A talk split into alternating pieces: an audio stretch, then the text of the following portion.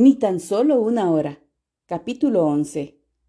El reino de Dios en su iglesia y su país.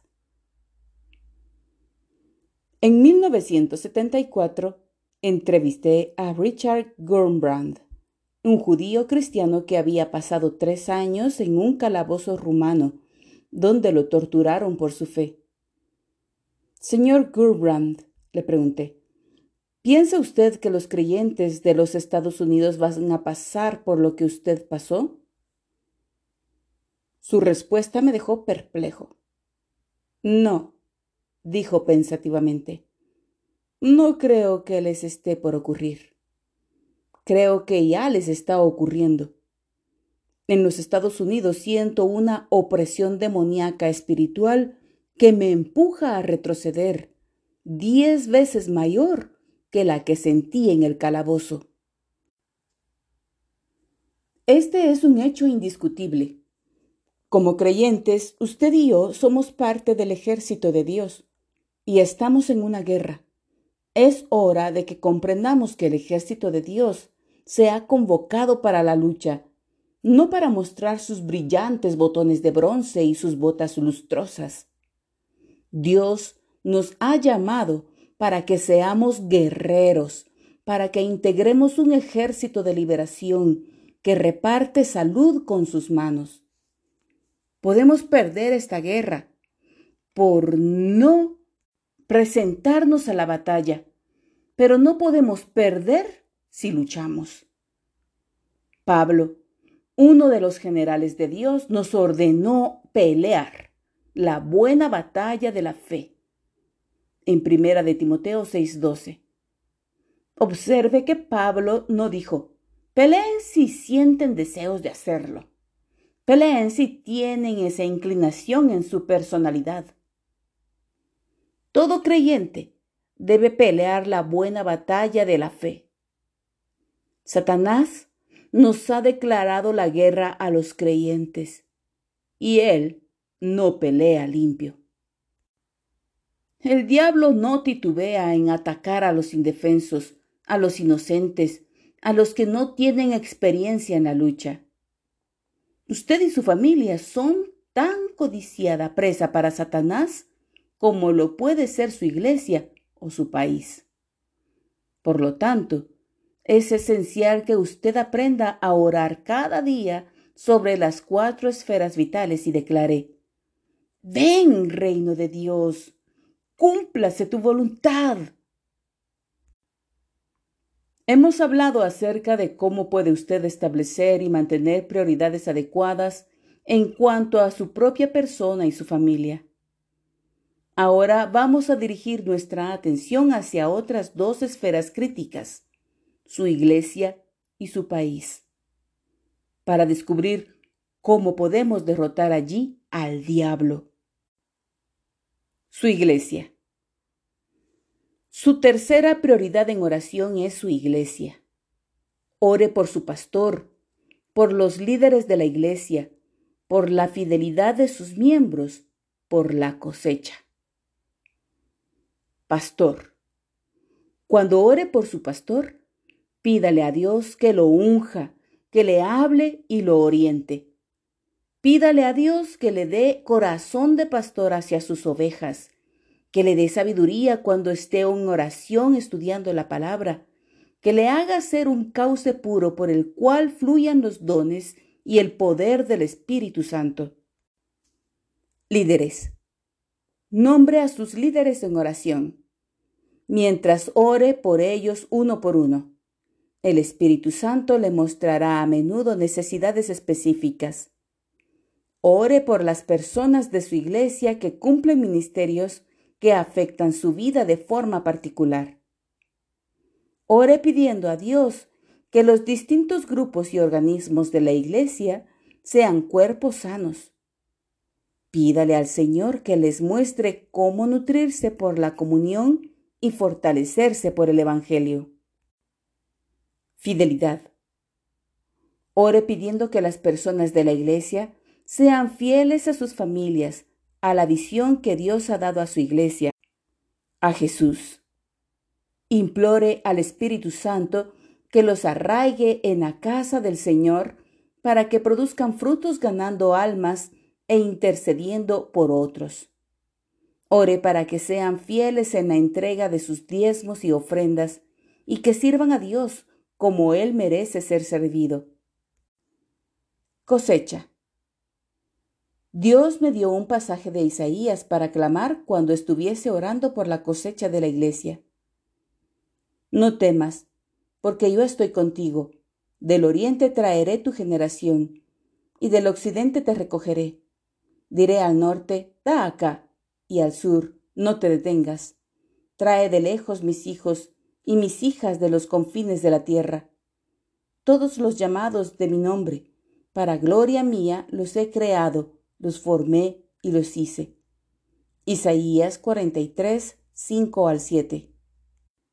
Por lo tanto, cuando oro por mi iglesia, hablo a los poderes y principados del aire que operan en los hijos de desobediencia. Ver Efesios 2.2. Estos poderes y principados sostienen las riendas sobre ciertas esferas, de modo que hablo a la esfera norte de mi iglesia como si fuera una persona y le digo, Norte, ordeno en el nombre de Jesús que liberes a cada persona que debe llegar a ser parte de este cuerpo. Luego hablo al sur, al este y al oeste, y en el espíritu los miro directo a los ojos les ordeno que liberen a cada uno, no a algunos que Dios haya dispuesto que sea salvo, plantado, fortalecido y afirmado en mi iglesia. Me demoro allí en oración hasta que siento que mi espíritu se libera y sé que los poderes malignos están escuchando y liberando lo que me pertenece. Por el espíritu enfrento esas esferas geográficas y las desafío hasta que sueltan las riendas de control. Y luego, en el nombre de Jesús, le pido a Dios que envíe ángeles para ministrar a los herederos de la salvación. Ver Hebreos 1, 13 y 14. Esto les puede parecer raro a algunas personas, pero no caigamos en el hábito de calificar cualquier caso que se aleje ligeramente de lo habitual como una señal de que es una falsificación. Puede ser lo auténtico. Recuerde que poco convencionales les parecían a los fariseos los métodos que usaba Jesús. En tanto ellos se consideraban expertos religiosos. Como dijo una vez Donald Gee, un sabio pastor y maestro de Biblia. Aquellos que pretenden juzgar en asuntos espirituales deben estar preparados para presentar sus credenciales de personas experimentadas en esos asuntos. Desafortunadamente, muchas personas que condenan experiencias y manifestaciones producidas por el Espíritu Santo han tenido poca experiencia personal en cualquiera de esas disciplinas. ¿Cuántos de ustedes saben que Jesucristo es el mismo ayer, hoy y por los siglos? ¿Y cuántos saben también que los fariseos son los mismos hoy, ayer y por los siglos?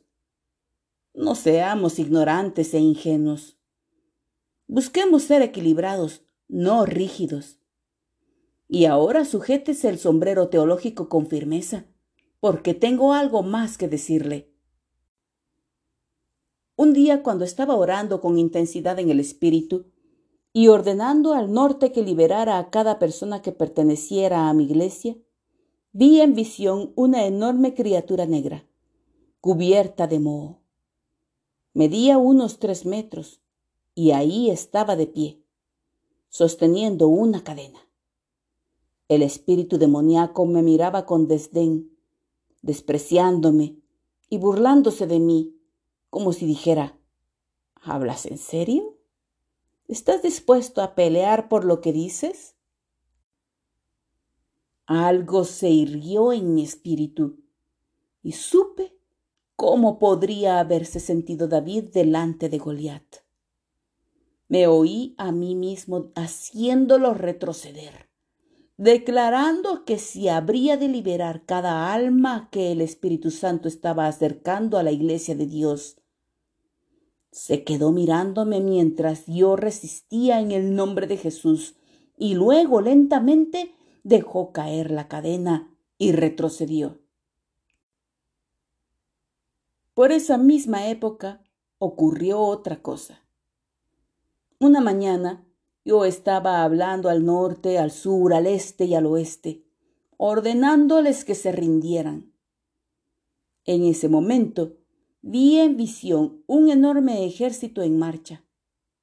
Estoy hablando de cientos de miles.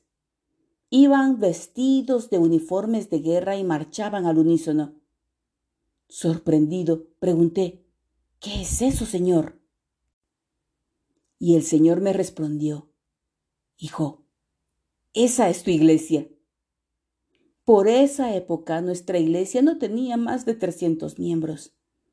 De modo que exclamé incrédulo, ¿mi iglesia?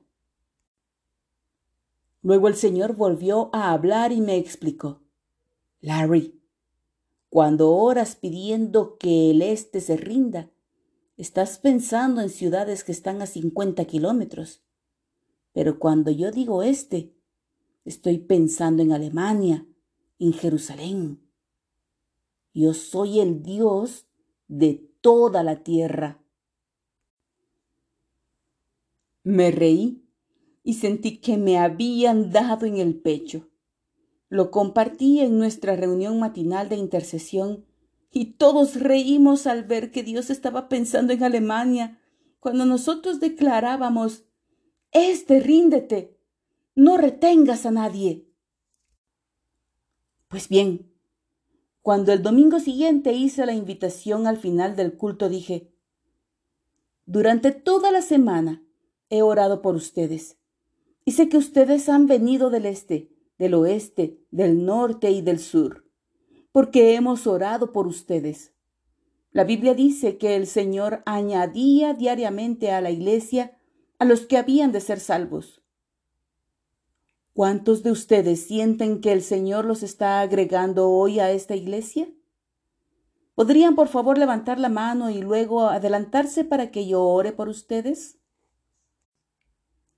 Por el atrio se adelantó un apuesto hombre con su esposa muy rubia, y dos pequeños y hermosos hijitos. El Espíritu de Dios me susurró, pregúntales de dónde son. Obedientemente, señalé al hombre y le pregunté, Señor, ¿podría decirme de dónde son ustedes? Poco faltó para que juntara los talones e hiciera la venia, dijo. Dos años atrás estuve sirviendo en Alemania como oficial del ejército norteamericano y escuché una de sus cintas en las que hablaba de orar por el norte, el sur, el este y el oeste. El Señor me indicó que renunciara a mi comisión en el ejército, me mudara a Rockwall, Texas, y me uniera aquí, al ejército de Dios. Señores, esto es pura realidad. Debemos aprender a orar y obedecer como dijo Paul Yonggi Cho años atrás. Y Dios se ocupará de los detalles. No fue un bonito edificio ni un excelente programa el que permitió añadir 4.789 miembros a la iglesia sobre la roca durante 1985. En un solo trimestre de 1986, vimos más de 500 personas nacer de nuevo. Ese impulso espiritual sigue en aumento. No es Larry Lee, es Dios. Dios nos ha enseñado a orar primero, ordenando al norte, al sur, al este y al oeste que se rindan. Luego pedimos al Espíritu Santo que acerque las almas a Jesús y le veramos ángeles para que ministren a los herederos de la salvación. Oramos, no permitas que las personas tengan inconvenientes cuando vengan a la iglesia. No permitas que las familias entren en discusiones que les impidan venir a la casa de Dios. Derrama tu gracia sobre las personas que conducen hacia aquí. Y por último, declaramos el nivel de fe que Dios nos ha dado. ¿Qué quiero decir con eso? Cuando hablo de niveles espirituales no me estoy refiriendo a estímulos, actitudes mentales positivas o metas creadas o motivadas por el hombre. Estoy hablando de metas fijadas por el Espíritu. El Espíritu de Dios pone en mi espíritu un número específico de almas por las que debo pedir a Dios. Lo comparto con mi equipo y empezamos a pedir por ese número específico de nuevos creyentes. Al orar todas las mañanas, nos ponemos de acuerdo sobre ese número específico de almas que serán agregadas a la iglesia. A través de los años, hemos observado una notable correlación entre el número de intercesores fieles que se unen de mañana a orar, el monto de diezmos y ofrendas y el número de personas que se agregan a la iglesia. Por ejemplo, en 1984 teníamos alrededor de 20 personas intercediendo todas las mañanas en oración.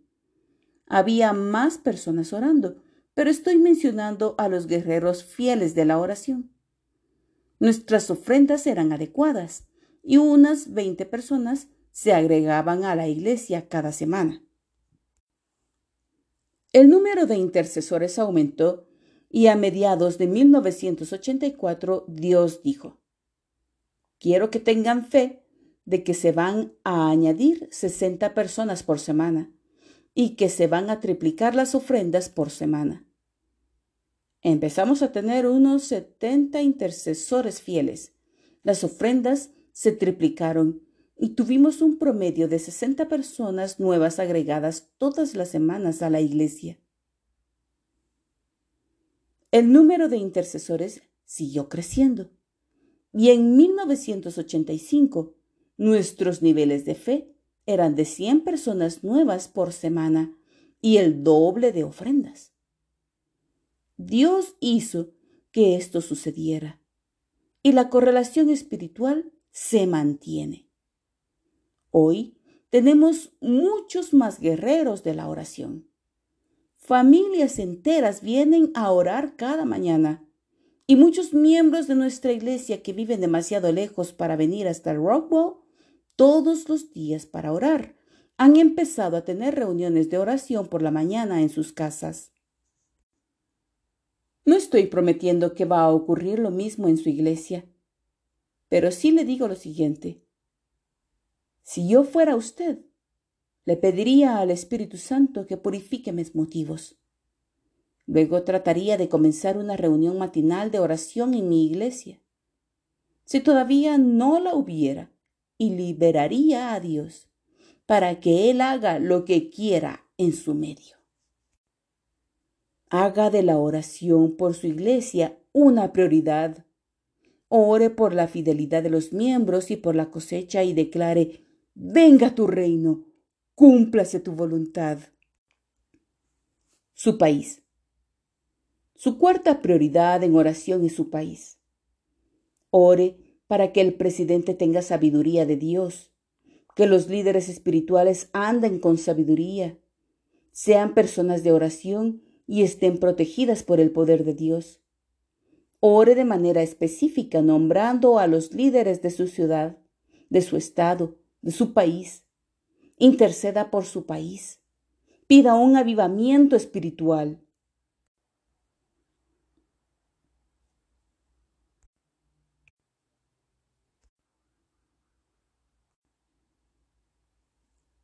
En el contexto de esta oración están los cinco temas más importantes que han vuelto a ser vitales en la iglesia de nuestros días. Son alabanza y adoración, autoridad del reino, prosperidad, relaciones, autoridad espiritual. Cada uno de esos temas están aquí y cada uno en un equilibrio perfecto. Sí, en el contexto de esta oración está todo lo que usted necesita para vivir en plenitud y libertad, en victoria espiritual.